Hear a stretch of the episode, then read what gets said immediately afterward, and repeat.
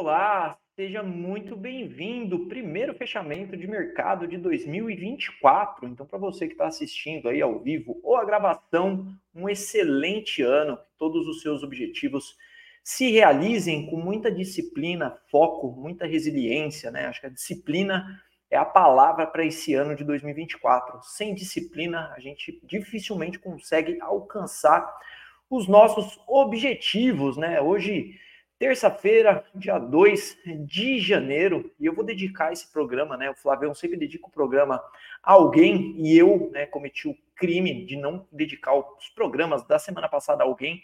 E hoje eu vou dedicar a todos os clientes e espectadores que estiveram com a gente em 2023 e espero que vocês continuem com a gente em 2024, porque a gente tenta sempre entregar opiniões né, verdadeiras, sem interesse por detrás das análises. Né? A gente gosta de conteúdo de verdade aqui. Então a dedicação vai para todos vocês aí, clientes e espectadores da Levante. Um excelente ano para todos. Então vamos lá, né? Segunda-feira, ou segunda não, hoje é terça, né? Até me convencer de que hoje realmente é terça-feira. Terça-feira azeda, né, para os mercados. Não foi só no Brasil, né? Os mercados lá fora também pesaram um pouquinho né, durante o dia. A gente começou o dia ali com um tom bem misto, futuros americanos subiam levemente no começo do dia, a gente tinha maior parte dos índices na Europa trabalhando também no terreno positivo, né? E aos poucos ali saiu alguns dados e alguns indicadores e o mercado deu uma virada durante o dia, né? Algumas coisas pesaram. A gente teve a Europa virando, né? Mercado americano é, em queda, S&P, né, caindo 0,57, o Nasdaq caindo 1,60%, então teve uma virada forte de mercado, e a bolsa aqui acompanhou essa queda, né, 1,11% de queda, fechando aos 132,696 pontos, né, vale relembrar que, né, talvez esse movimento de queda, ou esse movimento que se iniciou de queda, né, seja uma correção dentro de toda essa tendência de alta que a gente vem vendo semana após semana. Então, para aqueles investidores que entraram na bolsa, né, talvez se assustem com alguma queda, mas o mercado, infelizmente, ele não anda em linha reta, né? Ele anda em zigue-zague e em algumas vezes esse zigue-zague pode até significar realmente reversão de tendência. Aparentemente, é só uma correção dentro de um movimento de alta, né? E algumas coisas que influenciaram um pouco essa queda é, da bolsa hoje. Então a gente teve dólar subindo, então o dólar acompanhou a cesta né, de dólar ao redor do mundo, que é o DXY. Então o dólar nosso subiu, subiu 1,53% a 4,941, então chega ali próximo dos 5, né, 4,94 mais 6 centavos ali para chegar nessa barreira psicológica ali dos 5. Então esse é um ponto negativo, né? Alta do dólar, queda da bolsa.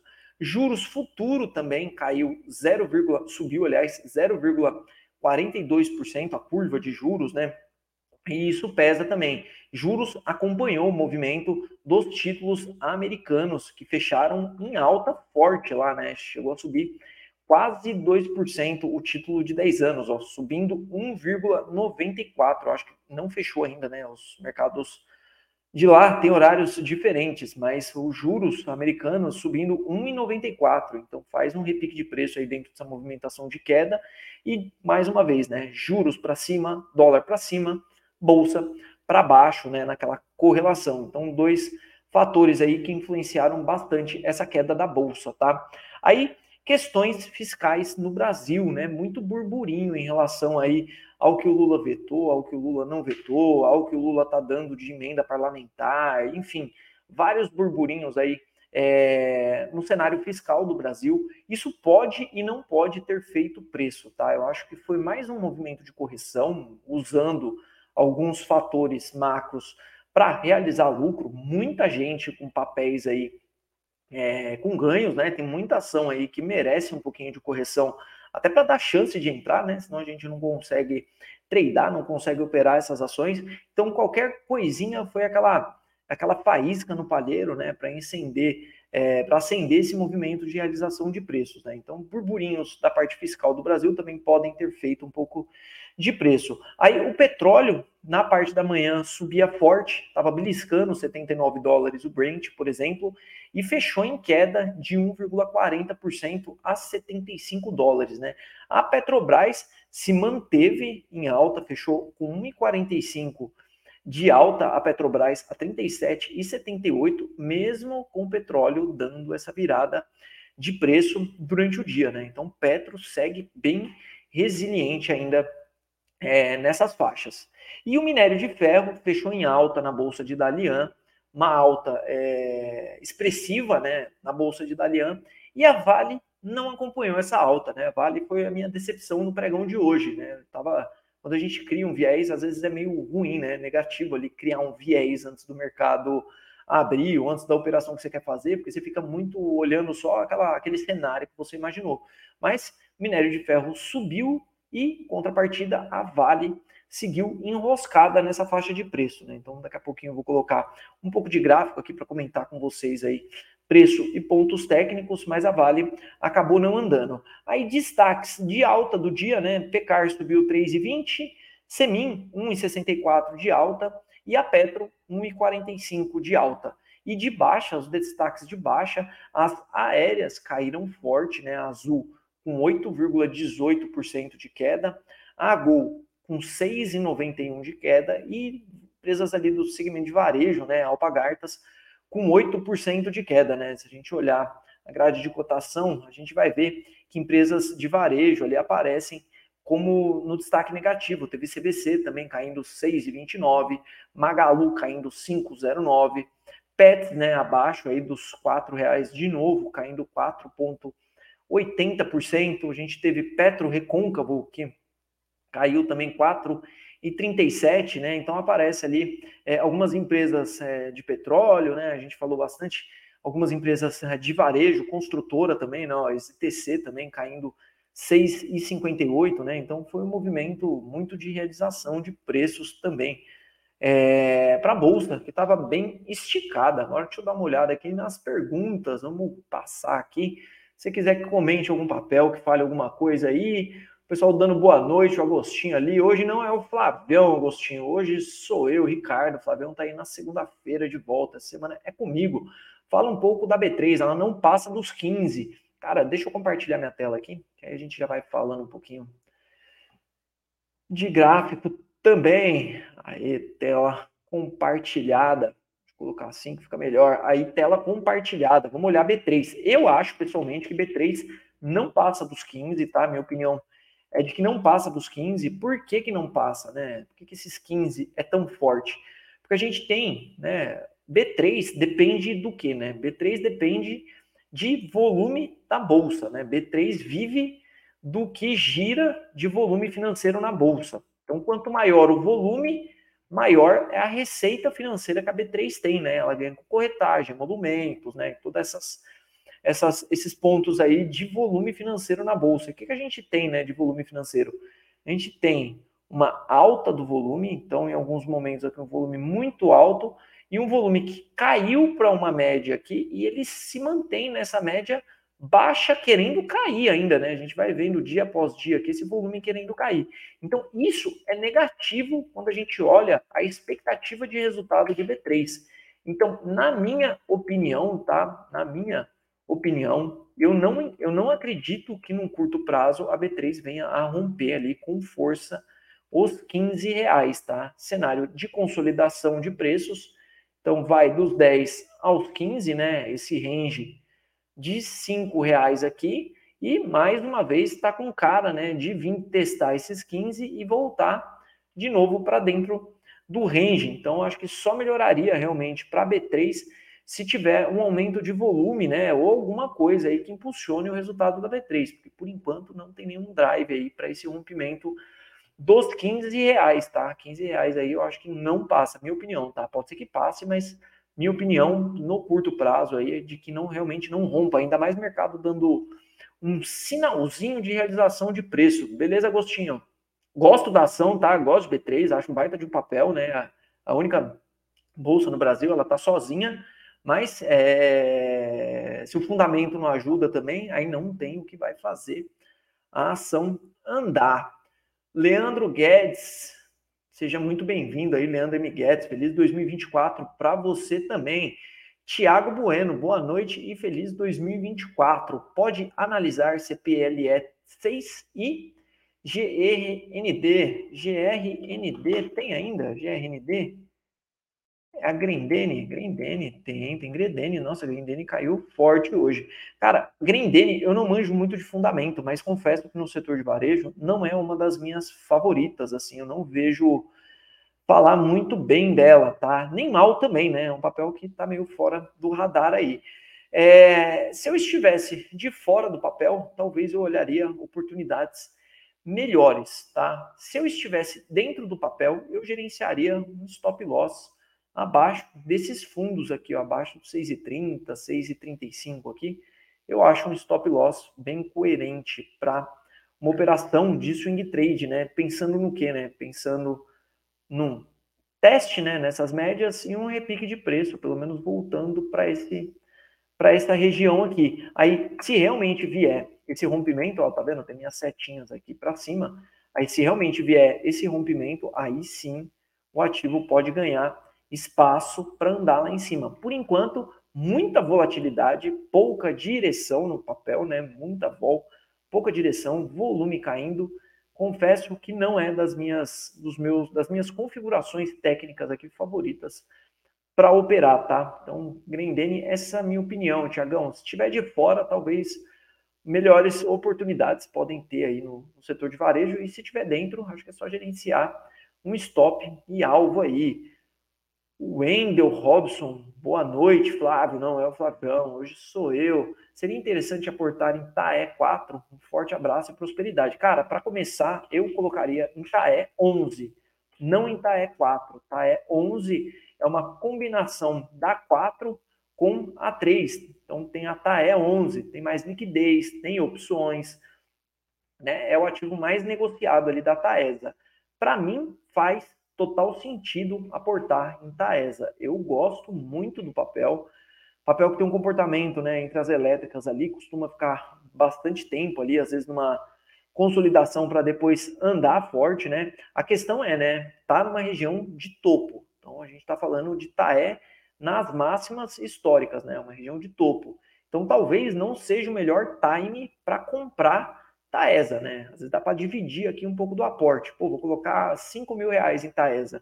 Compra mil, depois compra mais mil, depois compra mais mil, divide, dá uma fatiada no aporte, porque se corrige aqui, né? Se ela faz uma correção de volta aqui, você vai fazendo compras aqui, ajustando o seu preço, né? Você não passa aquele famoso calor, mas é um papel bem interessante. Eu gosto, bom pagador de dividendos, né? Ó, tem uma frequência, recorrência de pagamento de dividendos, ó, 2023, 2022, 2021, ó, todo ano paga dividendos JCP, né? Uma boa empresa aí, boa pagadora de dividendos. Sem contar, né, essa performance de longo prazo aqui, né?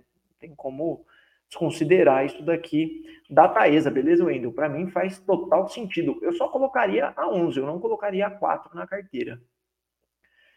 José Odaci de Lima. E Lima, boa noite, mestre. Quero colocar CACX para carteira de dividendos. Vale a pena? CACX, que isso? Deixa eu ver. Será que é a Caixa Seguridade que você quis dizer? Eu acho que é, né? CXSE, CACX, cara, não conheço esse papel, hein?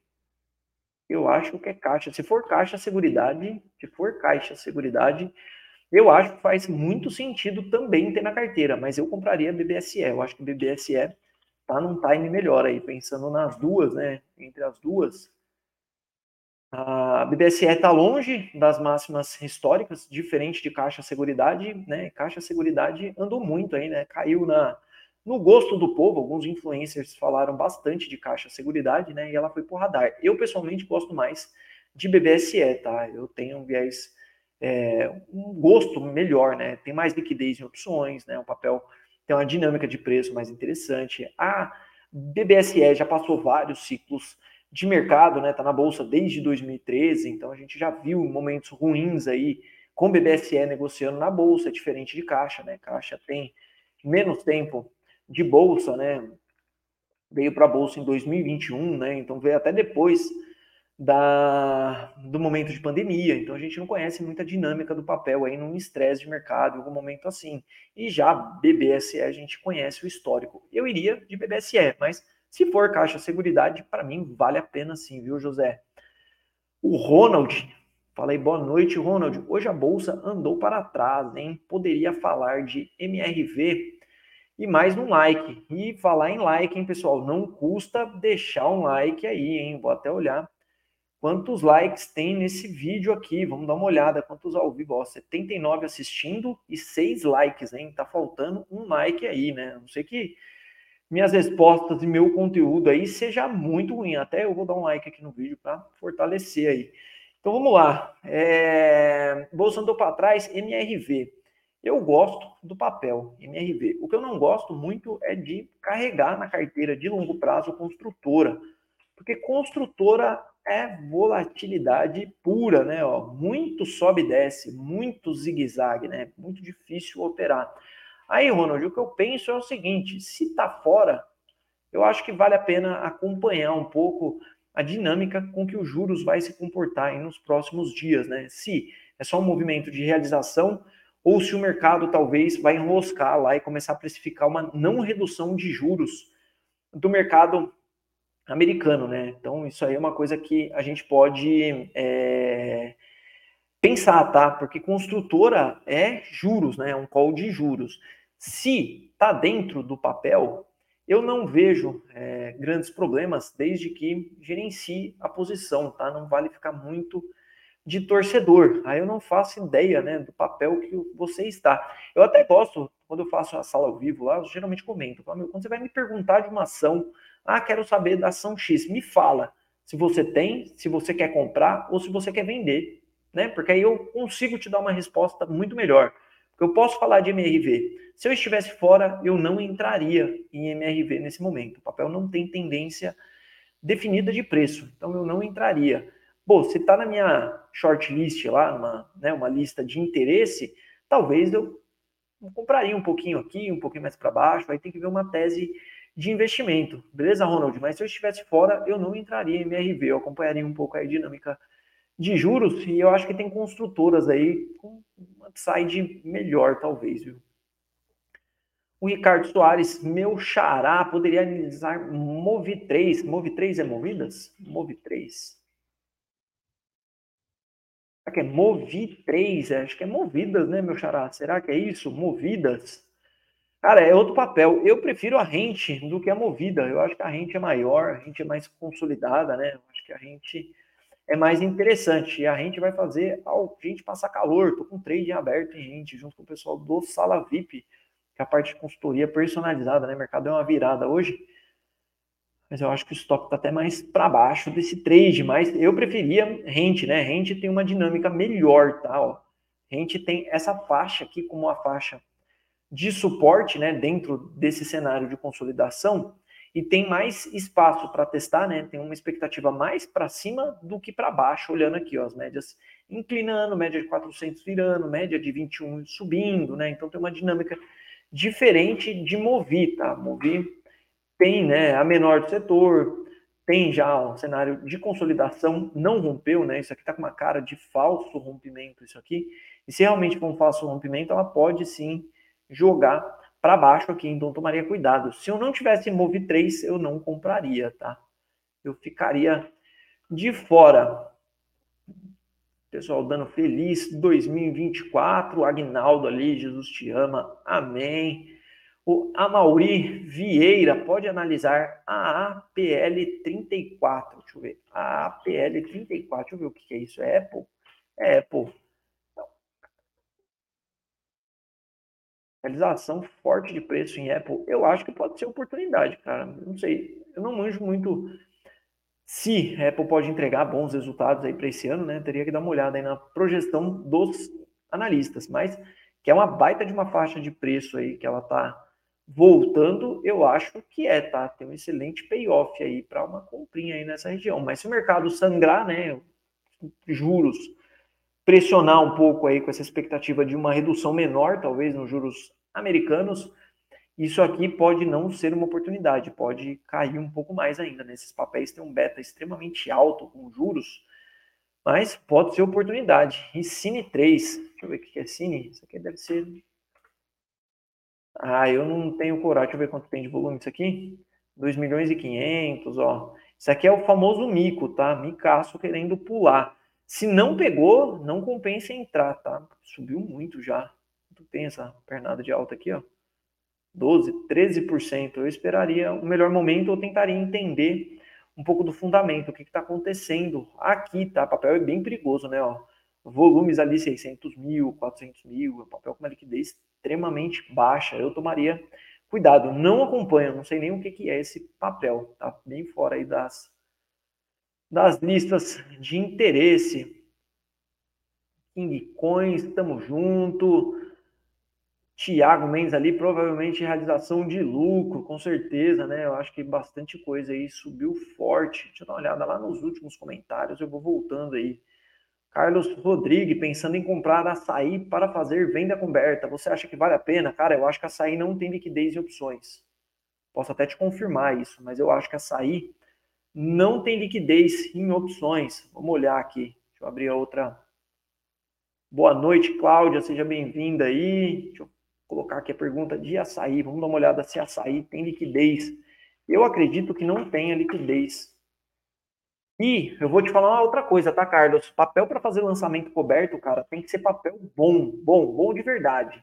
Banco do Brasil, Bradesco, Itaú, Ambev, é, Elétricas, Taesa, TRPL, tem que ser esses papéis, tá? Açaí tem uma vol muito alta, tá? Muito alta e você vai passar muito calor. Você vai passar mais calor do que conseguir fazer seus lançamentos cobertos. Ah, então a liquidez ok, dá para fazer. Não é um papel ruim de liquidez, dá para fazer.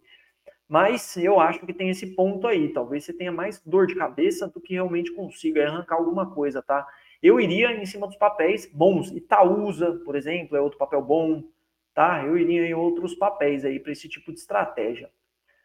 Leandro Santana, pode comentar o setor de petróleo. Cara, comentários do setor de petróleo. Acho que melhor de comentar o setor de petróleo, dá para a gente falar do gráfico de petróleo. Deixa eu colocar uma outra tela aqui para a gente olhar. É melhor do que colocar a tela inteira aqui, que aí eu consigo compartilhar. A gente, eu consigo falar, eu não sou especialista, tá? Longe de mim ser mas o que eu vejo é, para petróleo, tá? Olhando só técnico e o fundamento macro conversa muito com técnico. Petróleo em tendência de baixa de curto prazo, né? Se a gente olhar o gráfico do petróleo aqui, a gente vê o que? Tendência de baixa. Canal de baixa muito bem configurado, né? E ele voltando para baixo dessa faixa de preços aqui, né? Então, região perigosa novamente. Se ele continuar para baixo e vier testar aqui e perder talvez esse ponto aqui, a gente pode ter esses calls aí que estão falando de petróleo aí abaixo dos 60, né? Esse cenário ruim de petróleo. O que daria alívio, né, para petróleo e melhoraria o setor, né? Aí seria um rompimento desse canal e um pivô de alta aqui acima dos 80 dólares, tá? Não tá com cara, parece que o petróleo tá é, fraco, né? Não, não vem o repique de preços e o cenário fica ruim. Aí o que, que tem, né? O que, que sobra no setor de petróleo? Aí, se a gente for olhar setor de petróleo, deixa eu pegar aqui. O que, que sobra no setor de petróleo, né? Aí tem Petro, né? A gente tem Petro querendo romper máximas, é um Petro com uma configuração bonita de rompimento, e a gente tem, por exemplo, 3Rs querendo perder mínima. Então, acho que depende muito do que tem na carteira, tá? Então, depende muito do qual que tem na carteira. 3R querendo perder mínima, feia. Aí Petro, interessante. Aí a gente tem, por exemplo, Prio é, na consolidação. Então, Prio para montagem de posição, ó, um papel bom aqui para venda coberta também, ó, um papel tranquilo, fica bastante tempo lateral aí. Esses papéis que são bons para operar venda coberta. Então, no setor de petróleo, sobra praticamente Prio e Petro, né? Que é o que tem um call melhor ali. O restante é a Zóio Júnior, né? Tem outras coisas ali que eu acho que não vale tanto a pena a exposição. Aí tem que analisar, né? Posição, tem que analisar o que, que você quer fazer ali também em relação ao petróleo. grande Mário Sanches, boa noite, seja bem-vindo aí. Talvez o Mário fique mais comigo durante o dia do que com a família dele, se, se bobear, porque de manhã na sala ao vivo, à tarde às vezes a gente fala de opções, aí à noite, fechamento de mercado. Esse cara aí é nosso cliente sala VIP. Vamos lá. SEQL, comprei, olha lá, o Farias Ronald, SEQL, comprei a 0,40 e vendia 0,60. Belo trade, diga-se de passagem, SEQL3. Deixa eu ver o que é isso. É Sequoia, né? Sequoia. Ô, louco, que pancada que ela deu hoje. Sabe o que é isso aqui, às vezes? É short squeeze, sabia? Muita gente vendida, muita gente vendida no papel, né? Ó. Quanta gente não tá vendida aqui, amassando, amassando, amassando, amassando. Aí chega, rompe um topo, por exemplo, né? Deve ter vindo o rompimento de um topo aqui assim, ó. Aí entra um monte de stop, né? Aí entra os stops e vai só.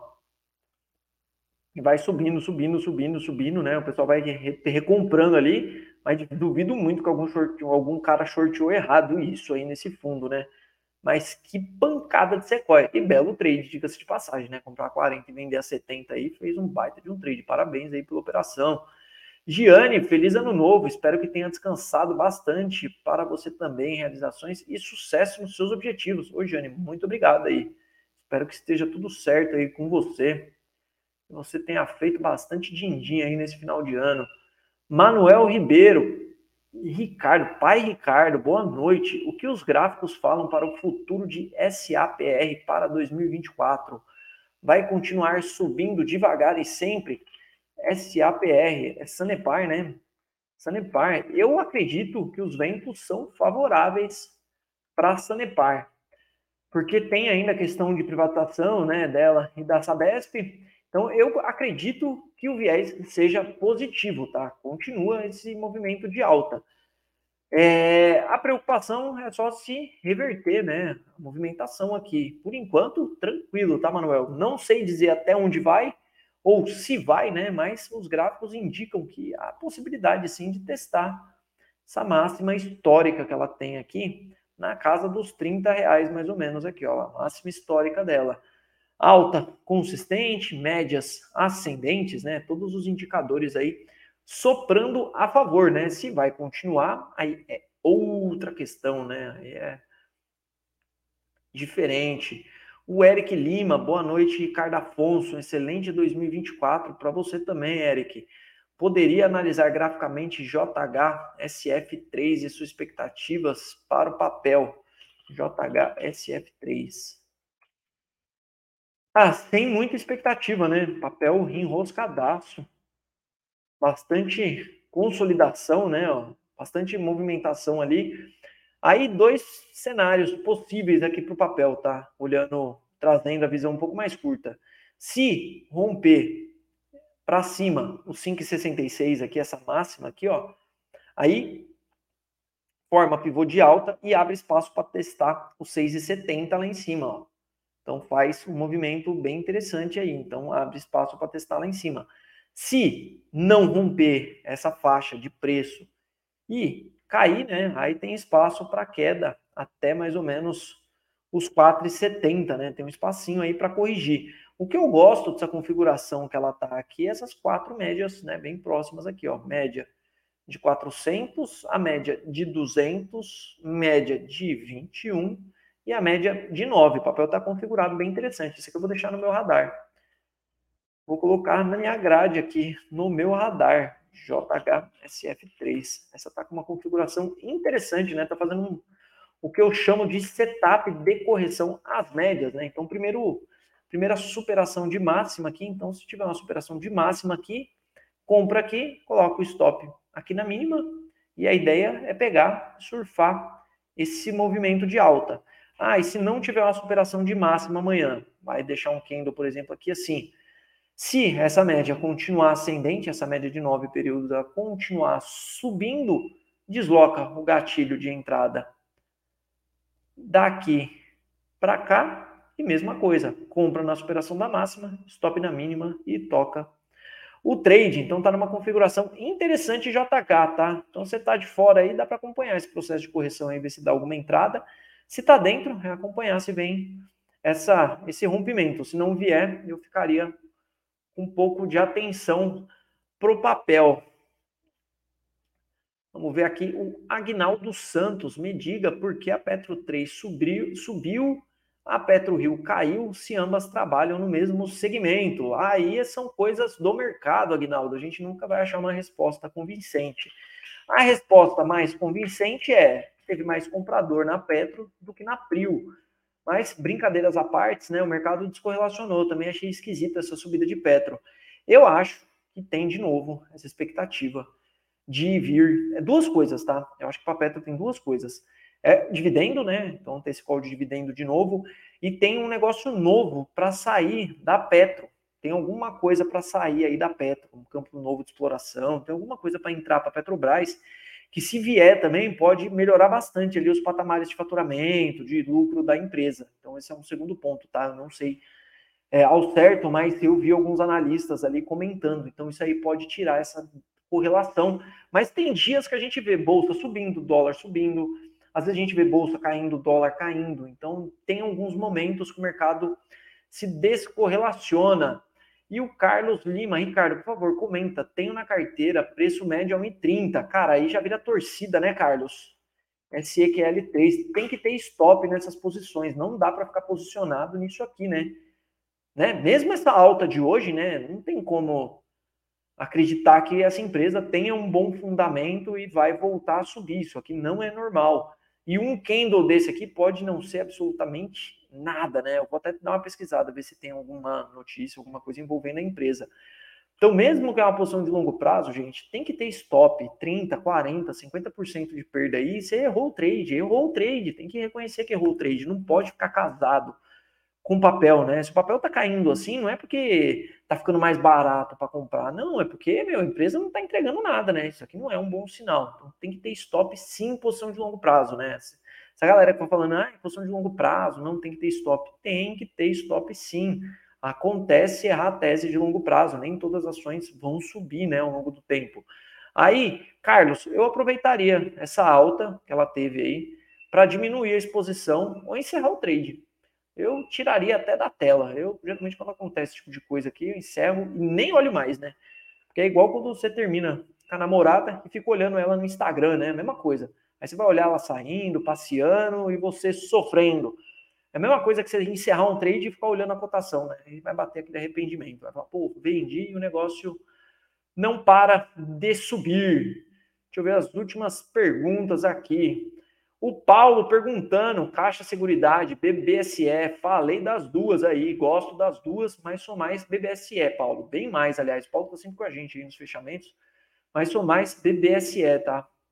Em BBDC4, dentro dos bancos, é um banco que eu gosto de operar, mas eu gosto de operar via opções. Eu não gosto de operar o papel, assim, como uma carteira, papel para longo prazo e tudo mais. Não, eu prefiro operar via opções, tá? Um papel que dá para vender call e vender put aí andar com pau, né? Vira muito pó essas operações com BBDC. Rubem, boa noite. Por favor, se possível, fala um pouco sobre tendência de HBSA. Ficou feia hoje, hidrovias, né? Hidrovias. Bem feia, não tem tendência definida aqui, né? Papel bem enroscado, né? Isso aqui não tem tendência, né? Mais uma tendência de baixa do que de alta, mas não tem tendência definida. E para melhorar, tem que voltar a andar para cima, deixar uma barra feia de fechamento hoje. Eu, se eu tivesse fora, eu não entraria, tá? É um papel que eu tinha um, uma expectativa melhor dele quando eu fui dar uma lida nos fundamentos, algumas coisas assim, mas confesso que foi decepção também. Parece que eles têm um problema com custos, né? Não é tão simples assim o negócio deles. Se tiver na carteira, né, eu aí gerenciaria um stop, eu deixaria um stop aqui embaixo, acho que se perder os 3,30 aqui embaixo, Aí realmente é tese de investimento totalmente errada, né? Porque aí o papel abre pivô de baixa e não seria um papel para carregar aí para longo prazo, tá, Rubens? Minha opinião. Para hidrovias. E o Paulo pedindo desculpa ali, Sambi 11. Ah, banco eu não compraria Santander, não, hein? Tem banco melhor para comprar. Eu, Banco do Brasil Itaú. Eu não compraria Santander, não. Apesar da recuperação de preço ali, Santander tem uma carteira de crédito complicada, a maior parte é público de varejo, né? Não empresa de varejo, mas público de varejo. E Bradesco também tem aquele BO, né? Bradesco parece tem bastante dívida aí com as casas é, com a Casa Bahia, e se ela vier a ter uma dor de barriga aí, Bradesco pode sofrer bastante também. Sequoia anunciou fusão hoje, ó, informação importante aí. É, aí precisa tomar cuidado com essa escola aí, porque às vezes é sobe no fato, sobe no boato, cai no fato, né? Souber de quem, com quem que é a fusão, mas daqui a pouco eu vou dar uma lida aí para saber com quem que é. O Bittencourt, Banco ABC e Cielo. Ah, Banco ABC, eu sou fã de Banco ABC, eu gosto. Falando de banco, né? Esqueci do Banco ABC aí, banquinho bem interessante, mas também, né? Ó, subiu muito, né? Então, entrar uma correção aí é totalmente plausível, né? No gráfico semanal aqui fica melhor ainda. Então, se vier uma correçãozinha aqui, eu estou esperando esses papéis fazer mais um candle de baixa aqui, que aí me interessa, me interessa muito, né? Aí seria mais uma semana de correção para o mercado. E Cielo 3, eu já tenho minhas dúvidas em relação a se o papel vai voltar a andar. Para mim, só volta a andar se ficar dos 5,50 para cima lá. Então, acho que precisa romper isso aqui, ó. Se romper Aqui, aí eu volto a ficar de olho, colocar até umas quatro setinhas aqui, que eu sei que tem bastante relevância a esse rompimento aqui. Se não romper aqui, por enquanto, eu só deixo no step, tá? Eu não sou muito fã, eu acho que se é um papel complicado de operar, tem vários fatores que influenciam aí. Nunca que o Brent, como é que é? o Manuel falando de petróleo, nunca que o Brent perde 70 dólares, porque a Arábia Saudita não deixa se aproximar dos 70, que ela corta a produção e o preço volta para 80 alto. É, eu também acho uma manipulação, né, Manuel?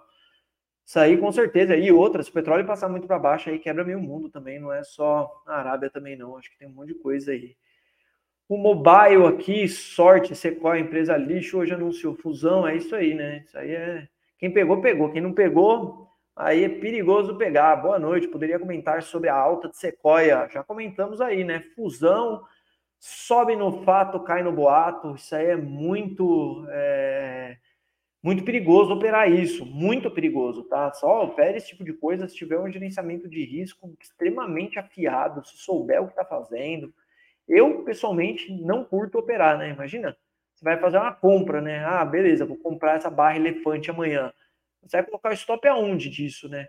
O stop é só 50% de stop, né? Então, uma possibilidade de trade aqui, ó, só 50% de stop. Então, tem que tomar bastante cuidado com esse tipo de trade aí.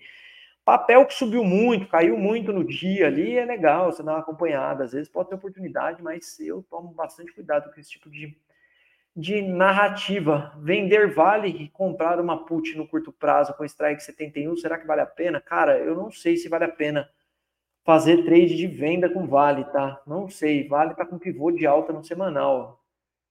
Não sei se Vale vem nos 71 reais. Não sei. Não sei. Eu sigo mais otimista que pessimista para Vale, tá? Então não sei se eu faria esse trade aí. Agora, se você quer comprar put, vende call e compra put. Se tiver Vale na carteira, Emerson, vende call coberta, vende uma call aqui na linha do 75. Vamos ver se eu acho aqui minha tela do o Pilab, ó, pega Vale, por exemplo, ó, quem tem Vale na carteira, quer fazer um head de Vale, ó, vamos fazer um head de Vale aqui, ó, vende uma Vale na linha do dinheiro, por exemplo, então pega essa aqui, ó, 3,69, pega esses 3,63 e compra um seguro um pouco mais longo para Vale. Aí dá para comprar um seguro um pouquinho mais para baixo para Vale, por exemplo, né, ó, 73 reais aqui, ó, teve negócio a 1,60. Aí você compra seguro a 1,60 aqui, por exemplo, e você compra dobrado. Você compra duas mil aqui de seguro, um seguro um pouco mais longo, por exemplo, para março. Aí vale a pena montar um head, tá? Isso aqui é um head mais inteligente para se fazer. Ou compra uma opção até mais longa. Vamos ver se tem uma opção mais longa para Vale ainda. Vamos ver se tem uma opção, por exemplo, para agosto. Vamos dar uma olhada na put para agosto. Ó, teve uma aqui que teve um negócio, ó, 3,20, 74 reais aqui, ó. Se conseguir, ó, 3,20, você faz um hedge a 74 reais de um para um, e você não gasta para fazer o hedge, né? Pelo contrário, vai sobrar uma merreca aqui. Se tiver 100, ó, você vende essa e compra essa, você monta ainda recebendo, ó, você recebe 40 reais ainda para montar a cada 100. Aí sim é um hedge inteligente, tá? Esse aqui é um tipo de hedge inteligente, tá? Esse aqui é um hedge que dá para você fazer de forma é, exponencial. Por quê? Porque vai, vamos imaginar que essa opção que você vende aqui de 76 vira pó. Aí você vira pó, o que, que você faz? Você vai no próximo vencimento, né? Aí você vai em março e vende outra e compra mais put, né? Então vende mais, compra mais put. Vai chegar uma hora que você vai ter, sei lá, 100 call vendida e 500 put comprada. Se o mercado realmente cair, aí sim você tem um head da carteira, entendeu? Então, essa ideia de só comprar put, eu gosto, mas eu gosto de financiar essa compra da put.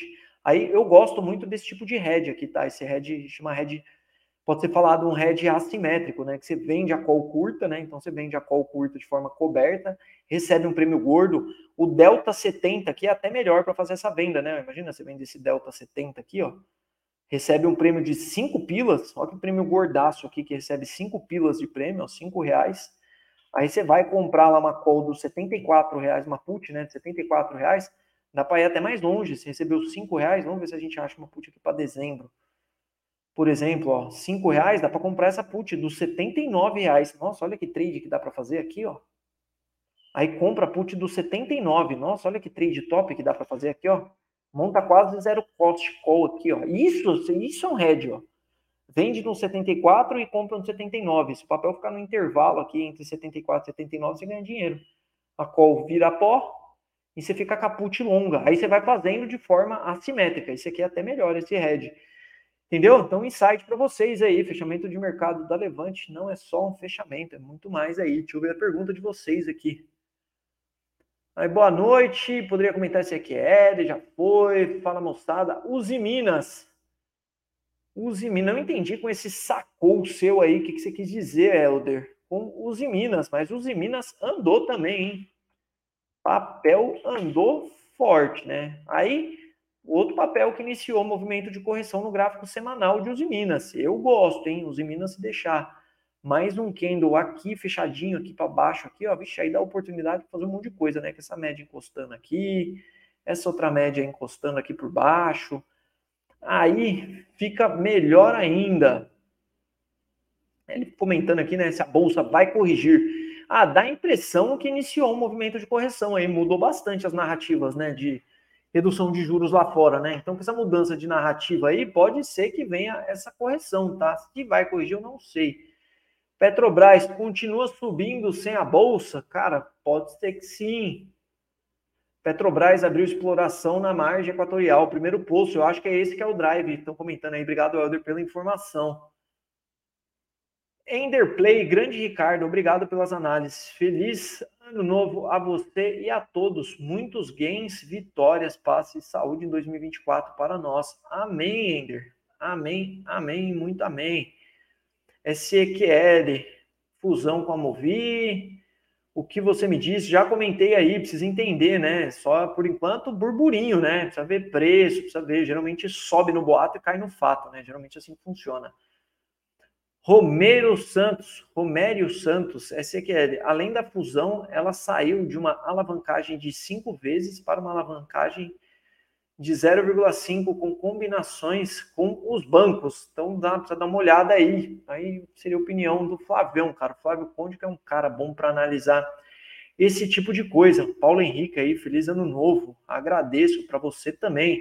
Aí essa parte de alavancagem, essas coisas, eu posso até buscar esse tipo de informação, mas não é minha área, cara. Minha área é opções e é, é análise técnica, né? Trade é curto prazo, né? Nós somos analistas de curto prazo da casa. Vamos olhar essa última pergunta aqui para o Luiz Leite, MTRE3. Vamos dar uma olhada nesse fechamento aqui. Mitre. Mais uma construtora, né? Mitre é construtora, eu acho. Mitre tentando se desvencilhar, né? Tentando reverter essa tendência de baixa, mas eu não vejo nada demais no papel.